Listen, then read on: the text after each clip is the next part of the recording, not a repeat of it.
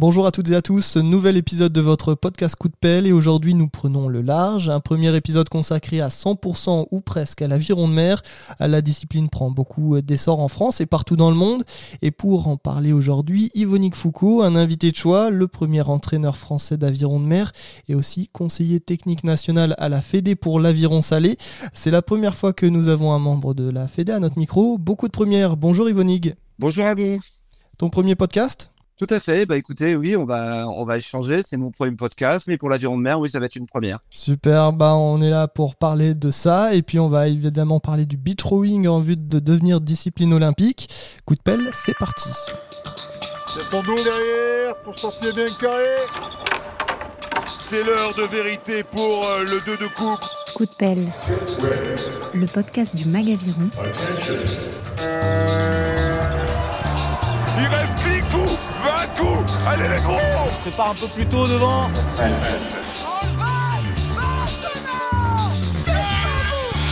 Présenté par Thomas Pronguet. Du coup, Yvonique Foucault, je le rappelle, tu es CTN à la Fédé en charge de l'aviron de mer, tu es coach de mer aussi. On va revenir sur ton rôle très rapidement, mais avant ça, pourrais-tu nous dire un, un peu qui tu es, d'où tu viens? Eh ben, je suis, un breton, hein, mon prénom, euh, voilà, il illustre très bien. J'ai démarré l'aviron cercle nautique de Dinan, donc euh, dans le triangle Dinard, Saint-Malo, euh, Dinan, sur la Rance. Donc, je suis un rameur de rivière à la base, hein, d'une rivière avec de l'eau salée. Et, et la proximité avec la mer étant, euh, étant très naturelle en Bretagne, je me suis très vite tourné effectivement euh, vers la pratique de l'aviron de mer et par les plaisirs que ça peut procurer. T'as découvert du coup les deux en même temps ou t'as vraiment commencé la rivière d'abord et ensuite t'es passé à la mer et c'est laquelle des deux disciplines qui t'a le plus euh, le plus? Alors, J'ai d'abord fait mes armes en rivière euh, en tant que pratiquant, voilà, pendant quelques années. Et quand j'ai découvert les plaisirs de surfer sur un bateau d'aviron de mer, euh, j'ai compris que c'était fait pour moi parce qu'à la base, je voulais faire de la voile, je voulais faire de l'aviron, mais le club de voile euh, à Dinan, il, il fonctionnait pas, quoi. Donc, quand j'ai découvert le plaisir de ramer en mer sur des vagues, pour moi, ça a été très vite naturel, ouais. C'est la seule chose qui te plaît dans la pratique de la mer? Est-ce qu'il y a d'autres choses qui plaisent en général aux pratiquants? C'est l'environnement, c'est le fait que ce soit ouvert, c'est le fait qu'il y a beaucoup plus d'exploration, c'est vrai, il faut le dire aussi comme ça. Maintenant, j'adore la rivière, je suis un passionné d'aviron, euh, je suis euh, toutes les compétitions d'aviron international depuis que je pratique et j'adore aller ramer en skiff. Pour moi, les deux sont compatibles et, et, on, et je sais que le passage de l'un à l'autre se fait très facilement. Et, et donc voilà, donc mais moi, c'est le plaisir que j'ai en mer, ouais, c'est la vague en fait, très clairement, c'est d'aller surfer, c'est de m'amuser dessus. Pour rentrer un peu dans le vif euh, du sujet, est-ce qu'il y a une licence aviron de mer? Non, non, à la fédération, avec une licence, on ne dissocie pas les deux pratiques. hein. Euh, On a une licence, mais effectivement, il y a des championnats différents. Et alors, combien de pratiquants on peut comptabiliser sur la, sur la mer? Et euh, par rapport à cette licence, est-ce que par la suite, vu que la, la discipline tend à évoluer, est-ce qu'une telle licence sur la mer pourrait être mise en place? Alors, c'est des, décisions qui peuvent être prises euh, par les élus. Euh, Pour le moment, c'est pas sur, euh, c'est pas en discussion. On sait qu'on peut évaluer très simplement le nombre de pratiquants par rapport aux façades maritimes et par rapport aussi à nos pratiquants au championnat de France d'aviron de mer. Et qu'on sait qu'on a à peu près, on avait déjà fait une étude là-dessus, un peu plus de 10 000 pratiquants réguliers en aviron de mer. Quand même. On voit souvent ce sport euh, un peu en second plan euh, après la pratique rivière, mais ces dernières années, c'est vrai que l'aviron de mer change énormément. On peut le considérer comme un sport à part entière dorénavant? Ah bah c'est plus qu'un sport à part entière. hein. L'aviron de mer, ça existe depuis euh, depuis de nombreuses années en Bretagne, depuis les années euh, 80, même plus que ça. Traditionnellement, l'aviron vient de la pratique traditionnelle et de la pratique de pêche. Euh, c'est aussi comme ça que c'est développé. Et, euh, et oui, effectivement, la compétition s'est développée à partir de 97 à la Borbrac en Bretagne sur des pratiques très traditionnelles, voilà, euh, sur des parcours de type régate de voile de 12 km à l'époque avant de devenir une pratique beaucoup plus ludique avec le beach rowing en 2015 et les premiers Jeux méditerranéens de plage. Et là, ça devient beaucoup plus spectaculaire. On peut le dire au final, la mer c'est un peu un retour aux sources. Oui, on peut le dire de cette manière-là, en fait. Hein, l'aviron, euh, en tout cas, la, pratique de l'aviron, c'était fait euh, traditionnellement par les pratiques de pêche, beaucoup, voilà, tout simplement. Et effectivement, on revient un peu aux sources, hein, oui. Physiquement, quel type d'effort on réalise à la mer? On est souvent euh, sur des courses quand même un petit peu plus longues qu'en rivière. Alors, la pratique euh, dite de d'endurance ou de coastal rowing, comme on dit à l'international, mais coastal rowing, c'est ce qui regroupe les deux pratiques en réalité, le beach, le sprint et l'endurance. En tout cas, la pratique d'endurance, c'est celle qu'on connaît la mieux, c'est celle qu'on pratique depuis 97 au niveau de, de nos championnats de France.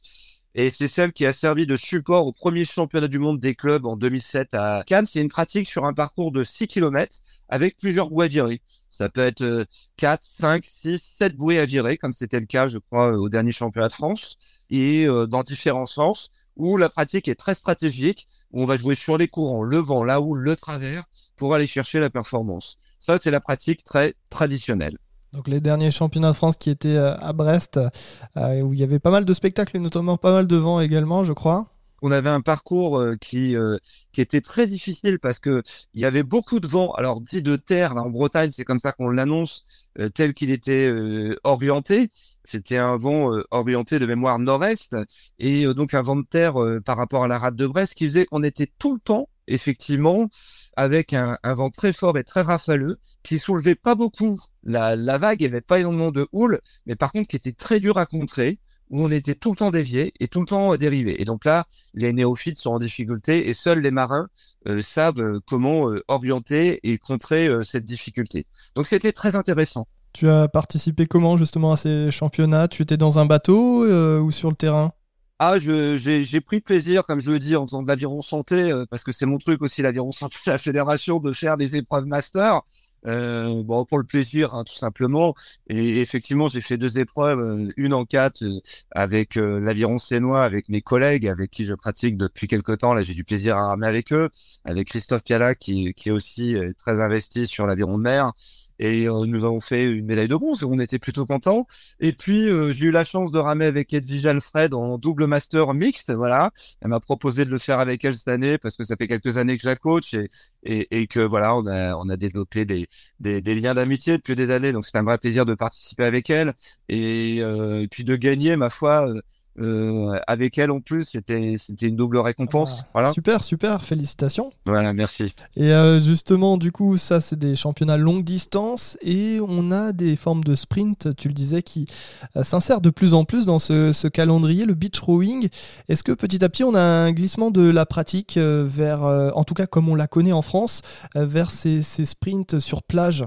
Oui, c'est l'activité beach rowing. On l'a vu au dernier championnat de France qui a été organisé à Excelvet près de Tonon-les-Bains. C'est une pratique qui attire beaucoup les jeunes.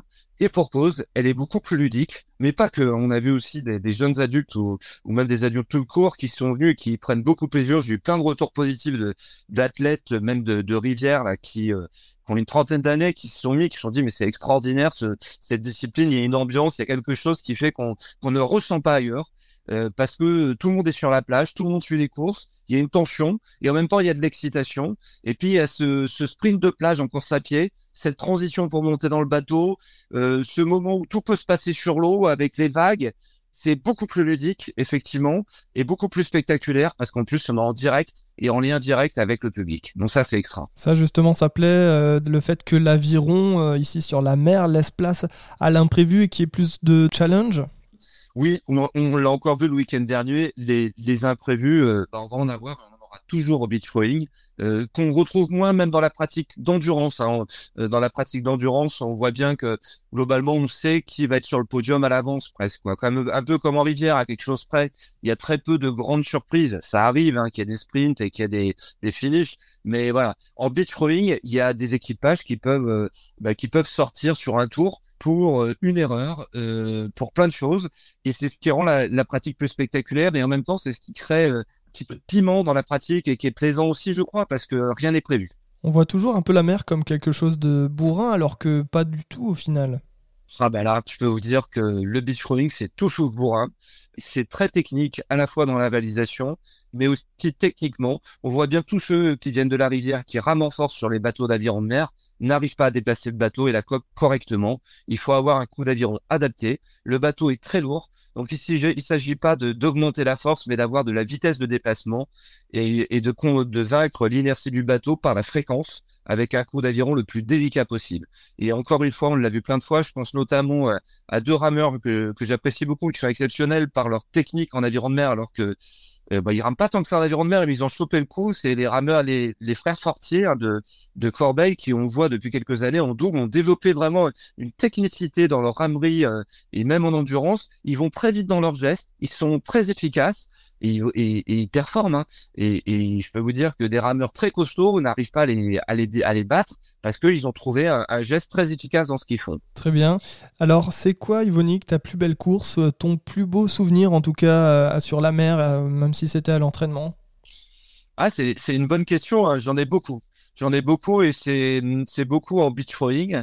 Euh, là, tout de suite, comme ça, ce qui vient, euh, les premières médailles qu'on a faites avec l'équipe de France aux Jeux méditerranéens de plage, on avait compris tout de suite qu'on vivait quelque chose d'assez exceptionnel en termes de, sensations. On est dans l'eau avec eux, en fait, quand on les coach. On est teneur de bateau aussi. Et on est présent avec eux. Donc, en fait, on ressent de l'intérieur ce que vivent les rameurs quelque chose qu'on ne sent pas forcément en rivière. Donc c'est vrai, et on les accompagne parce qu'il faut leur tenir leur bateau. Je dis souvent les teneurs de bateau, donc ils sont jusqu'à là, c'était surtout des coachs aussi. C'était euh, avec mon collègue Christophe Piala ou avec Julien Housset ou Mathieu Gamero. On, est avec eux, on, les accompagne. Et euh, effectivement, euh, on est dans la course avec eux. Et j'ai le souvenir que vraiment les premières fois où on l'a fait avec Christophe Piala au jeu de plage, j'ai compris qu'on vivait des choses d'assez extraordinaires parce qu'on était dans l'eau avec eux.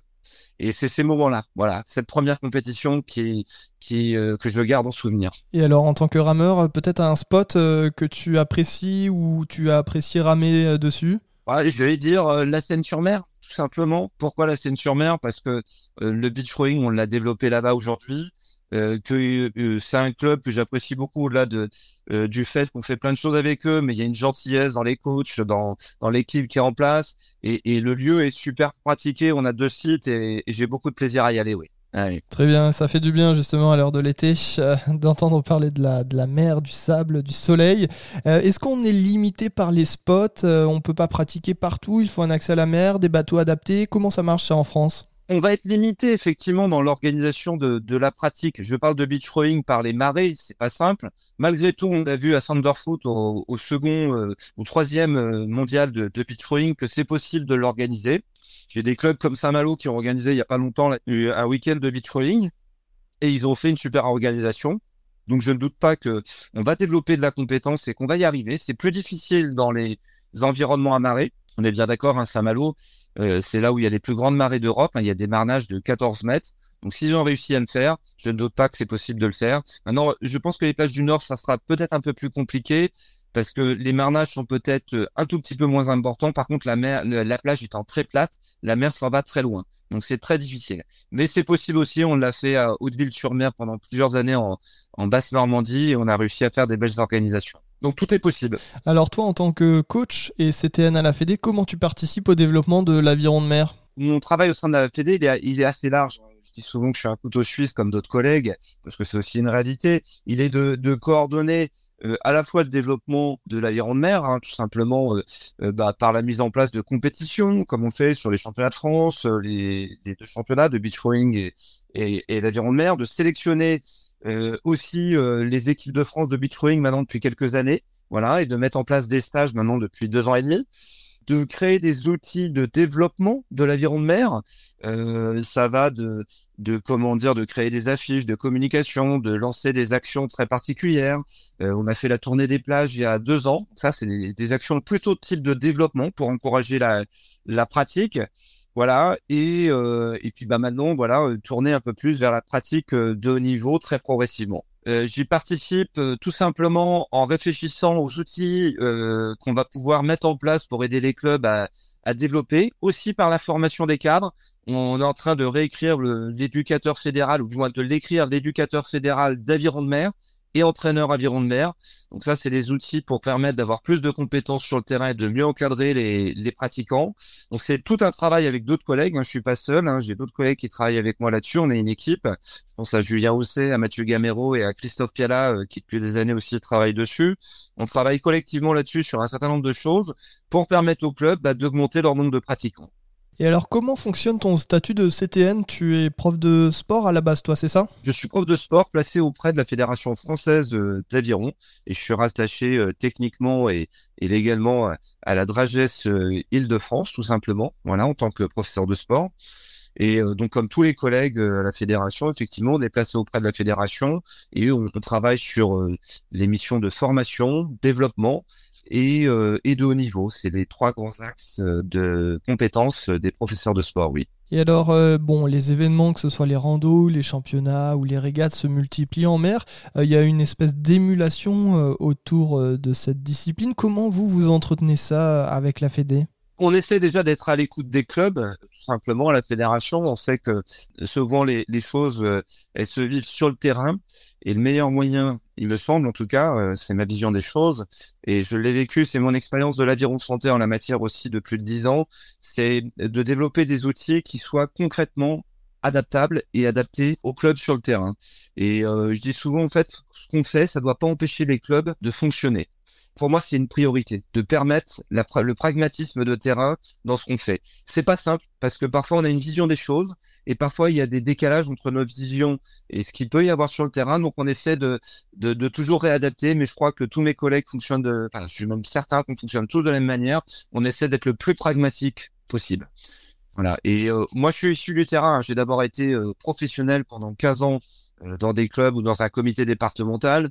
Et, et, euh, et, je me pose toujours la question quand je développe un outil, est-ce que c'est utile? Est-ce que ça va fonctionner? Donc j'attends beaucoup euh, des clubs et des coachs avec qui je travaille d'avoir des retours. Quand on met en place une formation, euh, quand on a mis l'initiateur mère, on l'a d'abord testé avec des pratiquants et des coachs pour savoir si c'était utile. Et quand on met en place euh, d'autres outils de communication, on attend d'avoir des retours pour savoir si vraiment ça marche. C'est une démarche de pragmatisme. On observe un peu euh, depuis euh, plusieurs années euh, la multiplication des formats en aviron, à la rivière, mais aussi en, mer, avec, voilà, depuis quelques temps, là, on l'a évoqué, le beach rowing qui, apparaît. Est-ce que c'est important, justement, ça, le spectacle, entre guillemets, pour faire connaître et développer la pratique? Oui, c'est effectivement, c'est la question de, des sports en général. On le voit notamment au, niveau de l'olympisme, il y a une vraie attente euh, pour que les sports soient, comment dire, euh, induisent de l'intérêt auprès du pratiquant. Moi, je le prends sous un autre angle. Il y a un enjeu de société qui est de faire pratiquer un maximum de personnes au sport parce qu'il y a de plus en plus de sédentarité. Donc c'est un enjeu de société la pratique de l'activité physique et sportive. Et la question c'est comment on peut donner envie aux gens de pratiquer, de réellement quoi.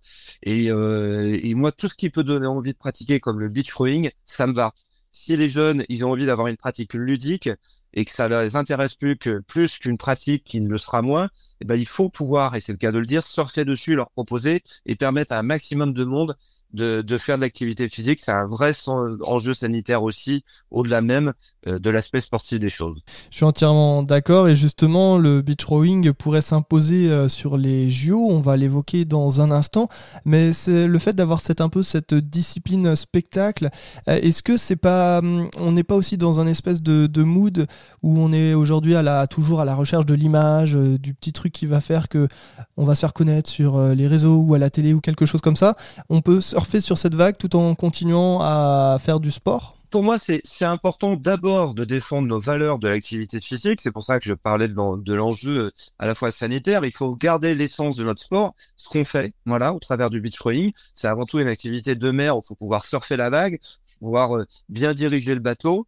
Et, et, si en plus cette activité, et c'est le cas, euh, bah, va faire, va créer, comme on le dit, du buzz, bah, j'ai envie de dire tant mieux pour nous pour moi, il y a l'essence de notre activité et en plus, euh, c'est une activité parce que les images sont belles. Hein, on a bien vu sur sur toutes les épreuves qu'on fait, on voit des, gens plongés sur le buzzer ou on a des arrivées serrées. On a encore une week-end. C'est prenant et, et de l'extérieur, effectivement, on a envie de suivre. Donc moi, ça me va en fait. C'est très bien qu'on puisse créer du buzz avec une belle activité euh, qui a du sens. On va revenir sur le beat rowing euh, dans un instant, mais avant, quels sont les freins Evonig au développement de la pratique? Ah, des, des freins au, développement de la pratique, il y en a plusieurs. Hein. Tout simplement, c'est l'accès à la mer. Il y a des mers pour lesquelles c'est très compliqué de mettre des bateaux à l'eau parce qu'on est directement en confrontation avec euh, euh, du déferlement. C'est beaucoup le cas en Atlantique. Hein. Il y a beaucoup, c'est par hasard si euh, en Atlantique il y a beaucoup de clubs de surf. Voilà. Donc c'est un, des premiers. Deuxième frein, c'est que bah aujourd'hui il y a une concurrence aussi des activités qui peut être j'ai envie de dire, une complémentarité on travaille dessus à la fédération, c'est-à-dire je m'explique, c'est-à-dire il y a des clubs de voile partout sur le littoral. Les clubs d'aviron, il y en a beaucoup moins. euh, comment on peut euh, développer l'activité aviron dans des structures qui sont déjà implantées? Et pour moi, l'enjeu, il est de permettre à des professionnels d'avoir la multipratique. Aviron, voile, kayak. On travaille dessus à la fédération. On a même des partenariats avec la fédération euh, de voile pour travailler dessus. Et l'enjeu, c'est d'avoir des bases nautiques qui puissent proposer tous les supports dont l'aviron. Mais un des principaux freins, c'est qu'aujourd'hui, il n'y a pas un accès partout pour les clubs d'aviron. Donc, créer des clubs d'aviron, on sait, c'est difficile, surtout quand on n'a pas d'infrastructure. Donc, pour moi, il faut pouvoir s'appuyer sur les infrastructures existantes. Et c'est une des priorités de notre développement de l'aviron de mer, notamment sur cette Olympiade. On a pas mal engagé mais qui est très difficile à mettre en œuvre. Un des freins également, euh, on pourrait dire le prix euh, des embarcations. Euh, les tarifs des bateaux tendent plutôt à monter toujours que forcément baisser. Et ça, pour voilà des structures comme tu l'évoques, c'est compliqué d'investir? Oui, c'est un enjeu le coût. maintenant, quand je vois le prix des bateaux à voile, quand je, je vois le prix des, même des kayaks, et quand je discute avec des professionnels du nautisme sur le sujet, ils, ils me répondent que notre coût il n'est pas plus élevé que les autres. Donc c'est pas un frein si important que ça. Le principal frein, c'est de donner en fait envie euh, d'avoir de la pratique dans des nouvelles bases nautiques, je crois, ou des bases nautiques existantes, et que l'aviron s'impose. Et je pense qu'on a des vrais atouts pour ça. On a la, pratique qui est une pratique complète, et maintenant reste à former des professionnels sur du long terme pour qu'ils puissent développer ces pratiques. Est-ce qu'il y a des aides particulières de la Fédé pour s'équiper avec des bateaux de mer, euh, qu'on soit un club sur le littoral ou bien euh, un club en rivière au fin fond de la France qui souhaite créer des équipages et performer sur des championnats à la mer? Alors, on n'a pas d'aide directe. On a depuis des années développé surtout, euh, comment dire, encouragé des, des fournisseurs à, développer du, du, matériel. Et aujourd'hui, on a une gamme de matériel très large qui répond réellement aux, besoins de, de, développement chez tous les constructeurs, avec euh, en plus euh, des constructeurs français qui font du très bon matériel. je vais pas les nommer pour être sûr d'oublier personne, mais on a de, vraiment du très bon matériel partout. Donc, c'est, il y a des prix qui, qui sont tout à fait dans les prix du marché et abordables par rapport aux activités nautiques. Donc, développer la pratique n'est pas un frein par rapport à ce qui existe, voilà. Elle est plutôt euh, euh, même ouverte à ce niveau-là et on a plutôt du matériel vraiment intéressant et adapté. Ça, je trouve qu'on a beaucoup évolué depuis 20 ans et on a la chance vraiment d'avoir de, beaux bateaux pour pouvoir euh, mettre en place de l'activité dans des bases nautiques aujourd'hui. On va dans un dernier temps donc parler du beach rowing et ça nous permettra de faire un focus avec les Jeux Olympiques. D'où vient cette pratique pour commencer Yvonig alors, cette pratique, elle est née à Pescara en Italie, aux Jeux méditerranéens de plage. Elle est née, euh, euh, je dirais, d'une volonté de la Fédération internationale de proposer quelque chose de plus euh, spectaculaire et ludique, c'est vrai. Et il y a eu cette opportunité des Jeux méditerranéens de plage auxquels on a participé en Italie en 2015, quasiment en même temps que les championnats du monde qu'on organisait avec Belette, quoi, ou juste avant. Et donc, elle est née à ce moment-là. Et ma foi, ça a été euh, une expérience vraiment très étonnante parce qu'on y a été sans, sans savoir ce qu'on allait vivre euh, réellement. Et on s'est rendu compte avec mon collègue Christophe Piala, avec qui je travaille sur la mer déjà depuis longtemps, euh, que ça allait marcher. Et quand on est revenu très enthousiaste, je vous cache pas qu'on était les seuls à être enthousiastes parce qu'on était les seuls à avoir vu réellement le potentiel de cette activité. Et puis il n'y avait pas énormément d'engagés sur ces premiers Jeux méditerranéens. On a fait de très bons résultats avec l'équipe de France, on était très contents, mais on se disait bon, il y a un truc qui est en train de se passer. Et c'est né à ce moment-là. Et après, on a compris que c'était, euh, euh, ça allait être un levier pour notre fédération nationale pour développer la pratique et notamment la proposer. Ce qui a été fait, hein, ça a été proposé à remplacement de la catégorie poids léger pour euh, les Jeux Olympiques de Paris 2024, mais ça a été arrivé, c'est arrivé trop tôt et donc la, la demande a été reportée pour Los Angeles 2028. Voilà, le beach rowing est inscrit pour être intégré au Jeux de Los Angeles. Ce sera donc en 2028. Tu l'as dit, d'où vient euh, cette idée? Est-ce qu'elle a une chance d'aboutir? Euh, La réponse est attendue pour l'automne après avoir été plusieurs fois reportée là, ces dernières semaines. Tout à fait. La réponse donc, devrait arriver pour l'automne. C'est avant tout une volonté de notre fédération internationale, voilà, euh, qui donc souhaite proposer donc cette activité à la place des catégories poids léger, voilà, en termes de quota. Euh, euh, donc la décision devrait arriver et on croise les doigts donc euh, à l'automne. Rien n'est fait, même si on a beaucoup d'espoir. Et, et, pour nous, c'est un enjeu de développement, bah, forcément sur du long terme très important, oui. Et alors, comment ça marche de porter un tel dossier devant le CIO et d'instaurer une nouvelle discipline au jeu? C'est pas rien cadre technique que je suis, j'ai pas toutes ces informations.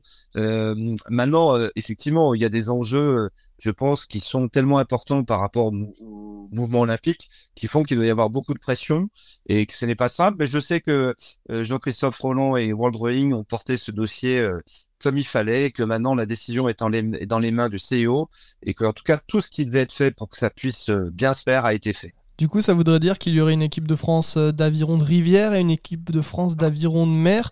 Euh, c'est déjà un peu le cas euh, aujourd'hui, vu que tu parlais des sélections pour l'aviron de mer. Comment ça fonctionne et comment ça pourrait fonctionner dans un futur proche? C'est déjà un peu le cas. Nous, on a anticipé, on n'a pas attendu que le beach rowing soit au programme des Jeux Olympiques pour former des équipes de France. On est parti déjà dans cette perspective parce que la volonté de World Rowing était très affichée. Euh, donc oui, aujourd'hui, on s'organise avec des, petits moyens encore pour les équipes de France parce qu'on y va progressif et c'est bien normal. Et si la discipline rentre au programme des Jeux Olympiques, tout va s'accélérer. On est déjà dans une dynamique euh, euh, de Los Angeles 2028 parce qu'on a de l'espoir et tout va s'accélérer. Les moyens seront forcément réorientés sur la discipline et il y aura une, une stratégie de haut niveau qui sera finalisée d'ici là, oui. Est-ce que euh, certains rameurs, rameuses, certains clubs euh, s'intéressent de près justement euh, à la discipline pour pouvoir peut-être envoyer de futurs Olympiens sur, sur le beach? Bah, Ce qui est sûr, c'est que ça suscite de l'intérêt et qu'on est offensif dans la stratégie parce qu'on a beaucoup d'espoir. voilà, on, peut le dire, cette année, on a été proposé à Elodie Ravera de venir au beach rowing. Et Elodie est venue à son premier championnat de France. Elodie, deux fois finaliste aux Jeux Olympiques, hein, à Rio et, à Tokyo. Et ça lui a plutôt réussi euh, son premier championnat de France. Euh, donc oui, il y a une vraie volonté et je pense qu'il y a des rameuses et des rameurs qui regardent sur du long terme et qui se disent il y a des choses intéressantes. Euh, même si on s'emballe pas et qu'on va attendre les décisions, voilà. Et, euh, et dans les autres nations aussi, hein, on le sait, hein, on a vu une Twig et, et des rameurs, euh, des rameuses anglais internationaux et médailles olympiques venir sur les derniers championnats du monde. Donc tout le monde est déjà dans une démarche offensive, j'ai envie de dire, sur du long terme, oui. Aujourd'hui, euh, on communique, enfin la Fédé communique beaucoup plus sur la pratique de l'aviron, de l'aviron de mer euh, notamment. Euh, pourquoi une telle volonté justement de vouloir professionnaliser un peu notre sport? Quand on voit les côtes qu'on a sur le littoral, on se dit qu'effectivement, il y a un, axe de développement en termes d'adhérents, enfin de pratiquants, qui est, qui est important et, et, et qu'on pourrait à long terme avoir beaucoup plus de pratiquants grâce au développement de l'aviron de mer en tout cas. Donc c'est évident, oui. C'est évident que plus on aura de professionnels sur le littoral, plus on aura de clubs et de nouveaux clubs et plus on pourra augmenter notre nombre de pratiquants. C'est un enjeu, oui. Très bien, ça va être le moment de conclure. C'est quoi le programme Yvonique des prochains événements alors? Eh bien, écoutez, euh, il nous reste euh, à faire un stage d'équipe de France euh, fin juillet à Saint-Nazaire. On organise le championnat d'Europe à la Seine-sur-Mer du 30 août au 3 septembre. Là aussi, on aura un grand moment. On aura les Jeux méditerranéens dans la foulée, euh, donc euh, en Crète, et on terminera la saison par les championnats du monde à Barletta, en Italie, fin septembre, début octobre. Il y a un programme très chargé dans les semaines et mois qui viennent. Un programme ouais, chargé. En tout cas, est-ce qu'il faut attendre certains équipages en particulier, des rameurs, des rameuses euh, avec des perfs Alors, on a sélectionné qu'un équipage, c'est le double mixte. Et nous n'avons pas encore sélectionné les, la rameuse et le rameur, puisque c'est tout récent, euh, tout ce que je vous dis, mais ça va arriver d'ici peu et, et, on espère euh, euh, bah, faire une médaille, hein, tout simplement, on n'attend pas moins possible les médailles. Top. Et alors juste pour se rendre compte, est-ce qu'il y a un petit classement des meilleurs clubs de mer? C'est quoi les, les clubs les, les, plus médaillés en France? Oui, on a un classement tous les ans. L'année dernière, c'était l'Aviron Sétois qui était le premier club de mer. Cette année, le classement euh, n'est pas encore terminé parce qu'il reste des épreuves de régates. On appelle ça des régates, euh, des manifestations labellisées. Et ils cumulent des points sur ces manifestations, plus les deux championnats de France. Ce que je peux vous dire, et c'est pas un grand scoop, les clubs le savent, c'est que les deux clubs qui vont jouer euh, le meilleur club français aujourd'hui, a priori, ça devrait se jouer entre Saint-Malo et l'Aviron Sénois. Très bien, bah, on va suivre ça. merci Yvonique pour toutes tes réponses à nos interrogations sur la mer. Merci à vous. Bientôt. Si cet épisode sur l'aviron salé vous a plu, n'hésitez pas à lui laisser une note, un commentaire ou à le repartager. Dans tous les cas, je vous retrouve très vite pour un nouveau numéro de coup de pelle au bord de la mer, pourquoi pas, sur le sable.